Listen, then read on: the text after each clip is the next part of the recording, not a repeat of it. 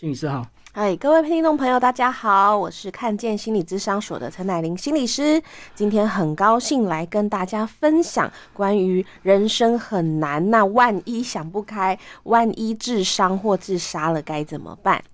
好，那请你是一开始一样把你个人背景介绍一下。好的，我这几年呢比较多是在长期照顾长者心理健康，还有自杀防治的领域。那现在蛮常是跟台北市心理卫生中心，那到各个企业或者是各个单位去讲怎么自我照顾，特别是在呃情绪调试。那常常呢，我会带现在很流行就是怎么放松舒压的正念精心呼吸冥想。那现在的人都是压力太大了，大到说。OK，那请你放松，但是他的全身还是很紧绷，心里还是不知道怎么去放松。对，所以这是我比较蛮比较专长的领域啦。嗯。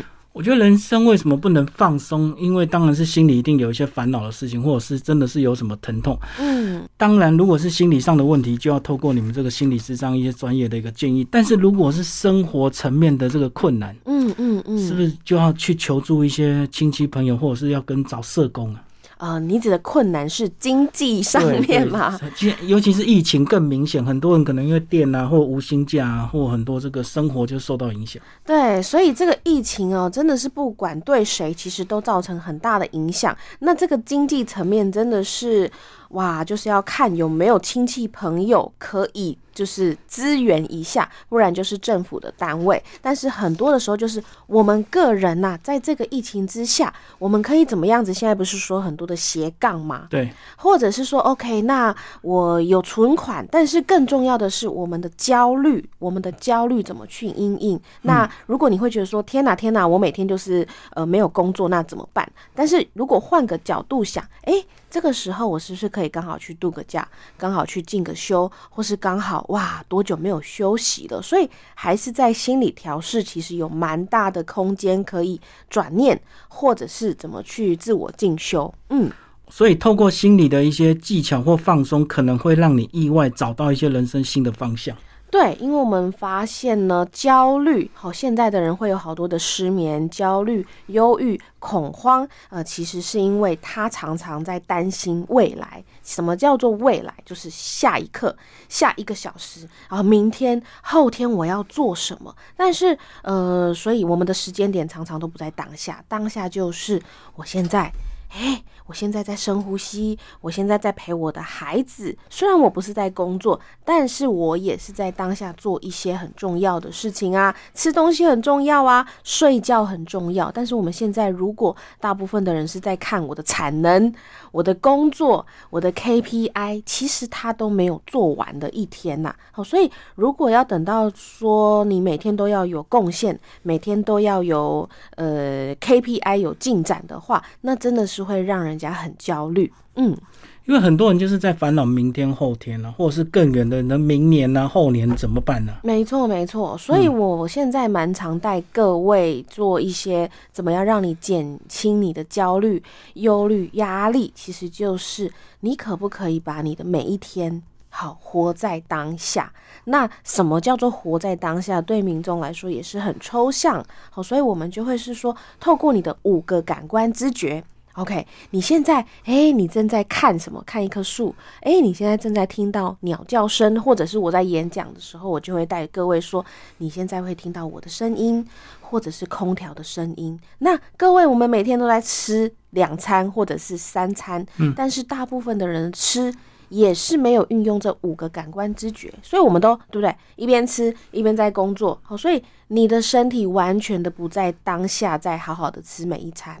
那睡觉的时候又来了啊，我又在想想东想西。是的，所以现在很多人会去看身心科，最大最大的原因会去看的困扰就是失眠。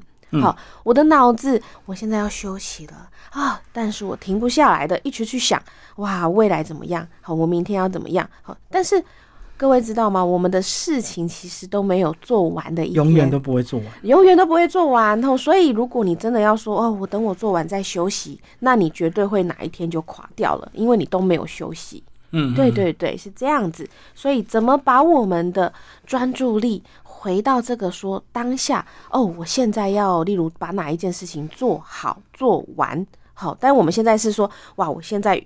要做这个事，但是压力好大，我又去做别的事，好，所以我们常常都心不在焉，或者是被这个焦虑所困扰的，没办法处理好我们眼前的事情。其实这个就跟我们疫情这个很严重的时候，很多人突然就变成居家上班。嗯，我们从来没有想到你可以居家上班好几个月。是，那以前如果没有疫情的话，你每天就好像一起床就要赶快跑去公司或者是工作室，赶快开始工作。嗯嗯嗯。那原来你发现其实。公司或工作其实它会自己转换的，对，就是人生其实 没有什么非要怎么样不可，就对。现在我觉得人比较要面临的挑战就是没有一个标准答案。对，好，我们过去所有的生活模式跟惯性都一直在被挑战。对，好，所以好多人都在学怎么去用呃各种不同的软体。哇，我要上这个课，我要上这个班，我要开会，我不会耶。然后，所以好多时候我们是需要去尝试未知，那这个未知就是焦虑的啊，就是紧张的啊，嗯，好，所以就会引起好多人的恐慌、紧张、焦虑，然后甚至是说我过去时间都被填满，对，哎，现在好多的时间我在家里，哎，那我工作做完了以外呢，所以会考验到我们人独处的能力，我知不知道除了工作以外，我还可以做什么？对对对。好，所以当下非常的重要。我前阵子看到人家讲什么，好好吃饭，好好睡觉，就是当下事情做好就好了，不用烦恼到下这个明天或后天的事情。那是不是有一些具体的练习可以让大家一起来练习一下？可以，可以哈。通常我会带说，呃，我们要把我们的心。怎么样子回到这个当下？好，所以我就会说，请各位可以去做深呼吸，好，感受到来。现在各位听众，我们一起做吸气的时候，感受到空气从你的鼻孔吸。好，所以我们的意念就专注在这个气息从我们的鼻孔吸进去，感觉到这个温度，也许是凉凉的。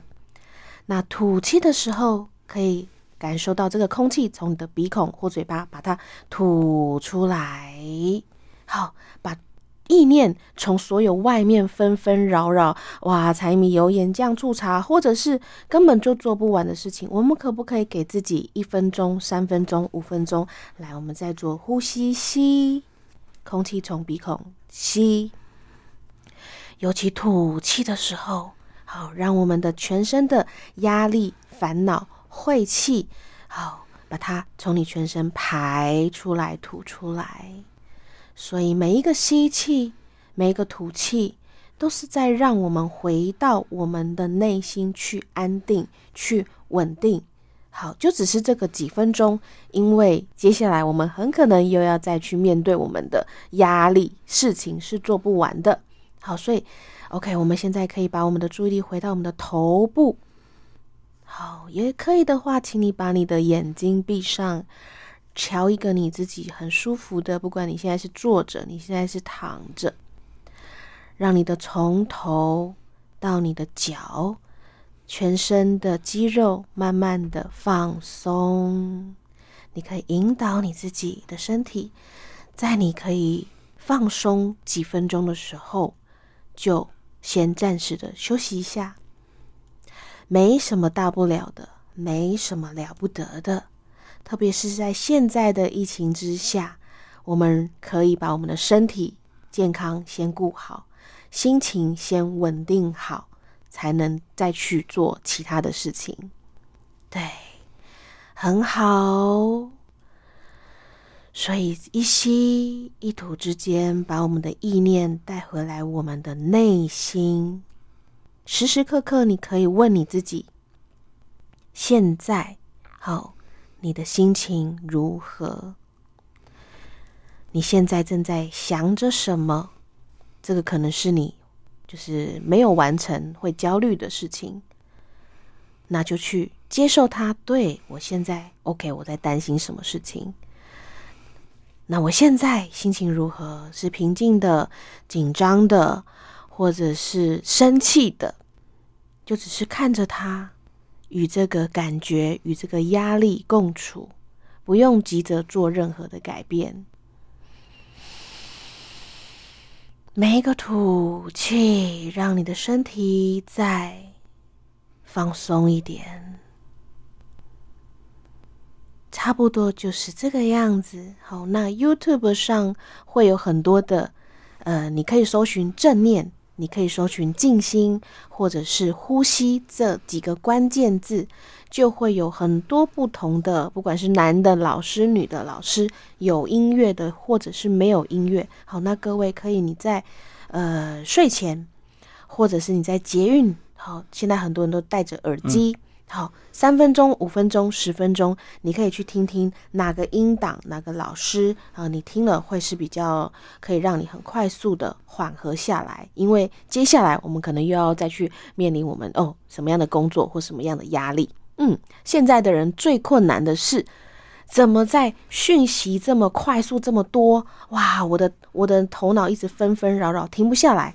哦，我们可以找到五分钟、十分钟，所以正念静心，他会呃也讲正念走路，我们每天都在走路，还有正念喝水，我们每天都在喝水，但是大部分的人是无意识的在做。好，如果你可以把这个喝水的一分钟，走路的这个十分钟，好像我们上班到底什么时候可以休息？其实有，我们去上厕所，来来回回，或坐在马桶上，站在那边。三分钟、五分钟，我们就在做这个静心呼吸冥想。这时候，我们的根据研究，吼，我们的焦虑、情绪等等都会被舒缓下来。好，这时候在面对我们的压力的时候，我们可以比较有一个更清明的头脑，更冷静的情绪。嗯，大致上是这样。嗯。有冷静的这个情绪，会让你比较容易面对问题，找到问题的一个这个症结点。嗯，但是为什么人的这个本性遇到困难，他有些人不会求助，而会选择用自伤或者是自残的方式去得到别人注意吗？嗯嗯，这个是他们的方式吗？这个可能是他从常常我们都会谈原生家庭，嗯，原生家庭可能也许他的环境就是比较少去关注他。所以他从小是不是都可能就是想办法自己解决？嗯，爸妈很忙，所以小朋友很快的会独立，因为我好多事情需要去解决。对，所以这个靠自己，他有的时候很好，但是有的时候我们没有办法总是都靠自己。好，所以我自己也是在出了社会之后呢，我才去学说，有时候我我不能只靠自己。嗯，好，这个特别是在家里，你如果是排行老大的，好，你的出生序。是排行老大的，老大的特质会有比较独立、比较引导哈，遇到事情我们很快会出来解决。然后他的 缺点可能是我们很多事情都自己扛起来了。对，好，所以我们不太会去说不好意思，你可以帮我一下吗？哦，不好意思，我不会。不好意思，我遇到困难了吗？很奇妙，老大会有这样的特质，所以我们就会去呃引导我们就是面前的这个遇到困难的事。的人说，其实很多事情你不用什么都自己扛下来，真的，我们没有办法什么事情都会的。好，所以这时候很高兴你来到我们的面前。好，不管是找你的亲人、找你的朋友、找我们这种心理的专业人员。好，这时候是不是他就可以不会马上的去做这个自残或者是自杀的这个举动？所以我们有时候会去看他的原生家庭啦，他有没有习惯性的。啊，都不会去找人家帮忙。嗯，嘿嘿嘿。那在男女比例上，是不是女生的比例会比较高？对，女生呃，她的智商的比例跟男生可能是三比一，女生是三，男生是一。好，男生可能就呃，大部分就是不会去做好，但是男生压抑的很深，但是男生的这个死亡率是比较高的。哦，压抑到很深，所以都很重。对，就是我们通常会说自杀死亡率怎么算呢？就是十万个人去做这个自杀的行为，死亡的的这个几率，好，男生的程度的几率是比较高的。说，所以我们一般都说，女生可能是一哭二闹三上吊，嗯，也许他就说我要去死，然后对不对？我这样子割，或者是我要跳楼了，他可能就是，也许他很想要得到你的关心，得到你的关注，他可能是无意识的。好，就说，啊，你怎么还不理我？那我我我要这样子做了，我要去伤害自己了。所以他的死亡率并不会像男生，就是哇，男生真的要去做，他可能就是真的给你跳下去了。女生可能还会在那边 徘徊一下。好，这是我们呃，这所以我们在讲自杀死亡率或是自杀的评估的时候，会评估一个特质是你的个性，嗯，有没有比较冲动？好，如果你是比较冲动型的人，是不是很多的情侣吵架，然后他转身就给你跳下去？对，或者是路边砍人，这是我们之前的新闻。好，你一冲动，你会做出一个一。发不可收拾的这个危险性的行为，哈，所以我们在评估的时候会去评估他过去有没有精神疾病，哈，忧郁症、躁郁症、失觉失调症，还有他过去呃他的个性本身有没有是比较冲动型的，那他有没有独居还是没有独居？当然，独居的人我们会是比较担心，因为他正在做些什么危险、自伤、自杀的时候，旁边不会有人发现。还有很重要的评估是他过去有没有自杀的历史。有没有自杀过？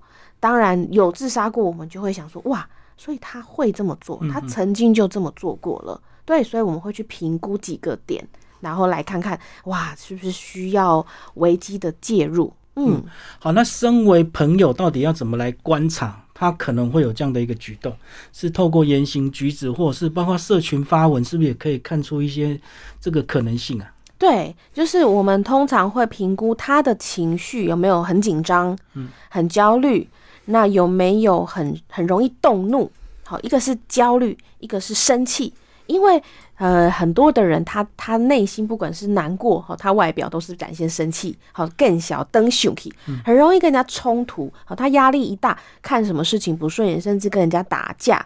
好，那接下来就是我们比较知道的第三个是忧郁。好，那有的人忧郁就是不想出门呐，然后闷闷不乐啊，然后甚至他就说我我不想活了，然后我不想要再醒来了。如果可以，人生可不可以再来一次？好，或者是呃，怎么那么累呀？好，活得怎么这么累的这种讯号，那开始去。交代一些，对不对？我的我的宠物，你要好好帮我照顾。哦，这可能就是有迹象，对对。然后我的保险，好，我的存折放在哪边？里面还有多少钱？再交代一些好像听起来很奇怪的遗言吗？好，那就是散发出这种异常的行为。好，或者是哎，我过去好像欠你多少钱，然后开始有就是。呃，道要结清就对，对对对，然后哦，对不起，道歉，然后道谢、道别、道爱，我真的很爱你，我真的很谢谢你，这种很奇怪以前都不会说的话，对对对，那当然最好发现的就是我们说的自杀意念啊，就是啊，我有透露，就是我不想活了，我想不开了。对，那接下来我们就会朋友的话哈，我们一般会教简单的怎么去评估。哇，我真的很担心你诶，那你你是有打算用什么方式去做吗？嗯，你有打算用什么方式去想不开？我们会去问方式。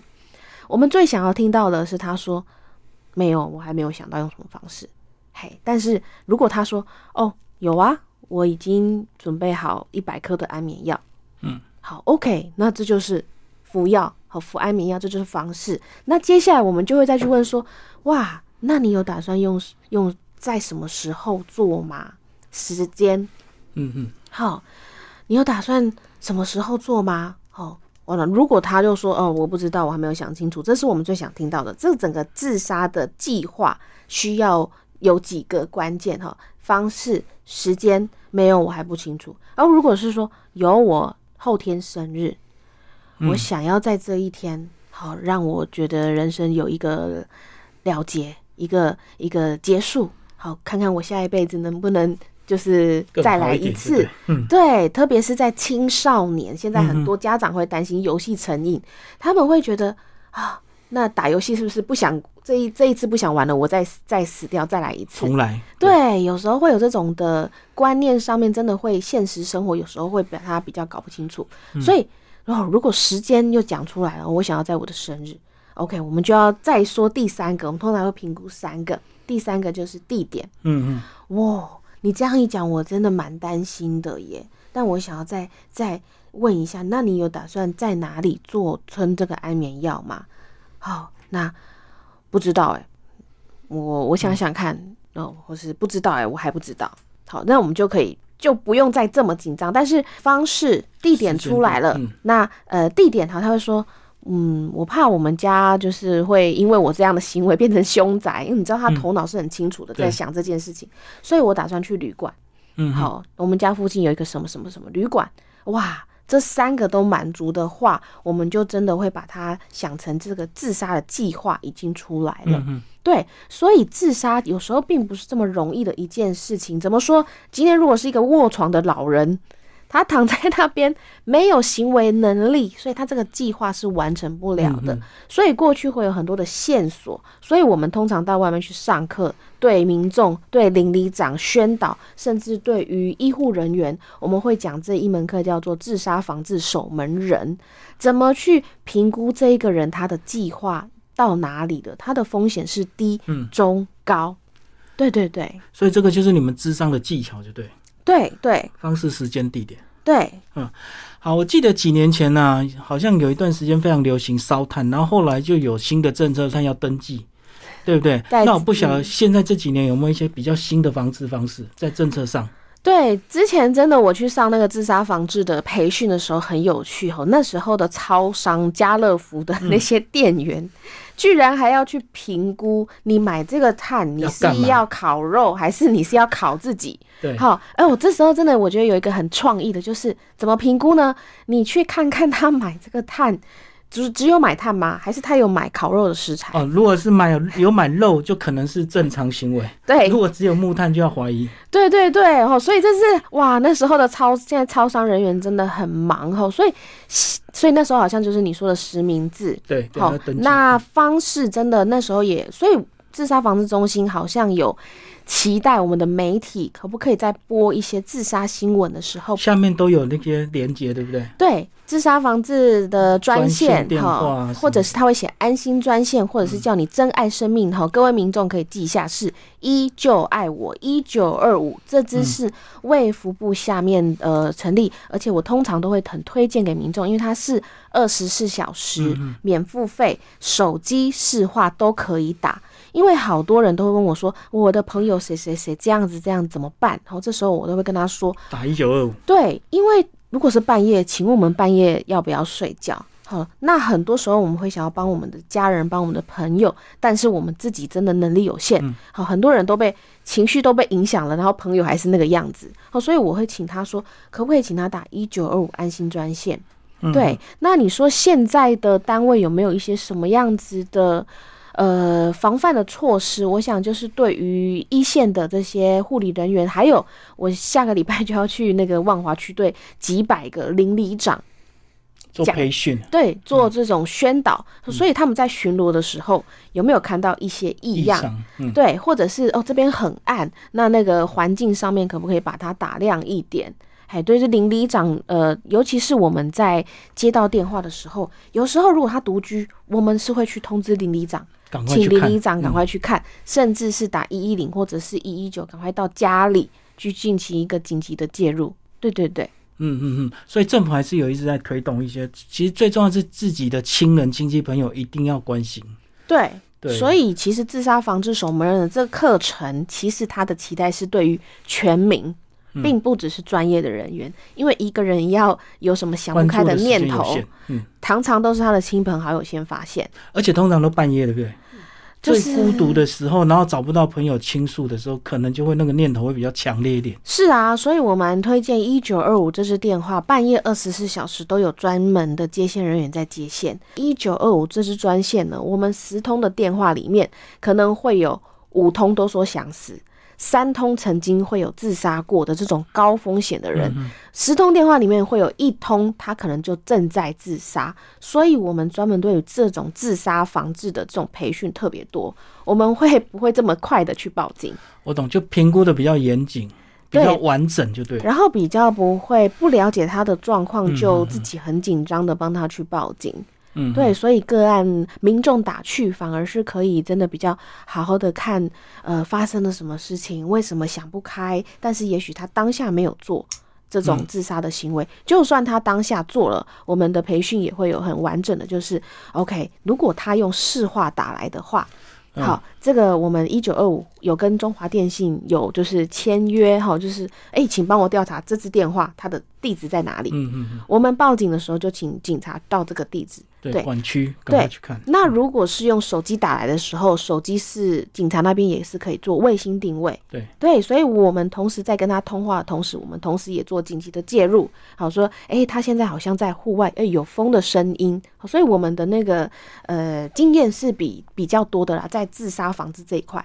就比较丰富。对对对，嗯嗯，所以真的听众朋友，如果有遇到这样的问题，其实一九二五可以好好的这个呃利用，而且呢，其实有时候你适当的开口表达你的困境，其实你就会发现，其实身边还是有很多人愿意帮助你的，对，因为只是大家觉得你过得很好，大家不知道你在受苦而已。对，所以其实一九二五也可以是你如果身边有想自杀的人，你不知道该怎么办，所以这这也是一个亲朋好友可以去咨询的电话。那遇到旁边有这样的人，我怎么引导他走出来，或者是怎么引导他打一九二五？诶，我帮你手机输入这个一九二五，当你需要的时候，你这边就可以按下去。快速键，对对对，帮他可以不用自己一个人在那边闷着，甚至是想不开。嗯嗯。好，今天非常谢谢我们陈乃玲心理师为大家介绍人生好难到底怎么求助。好，谢谢。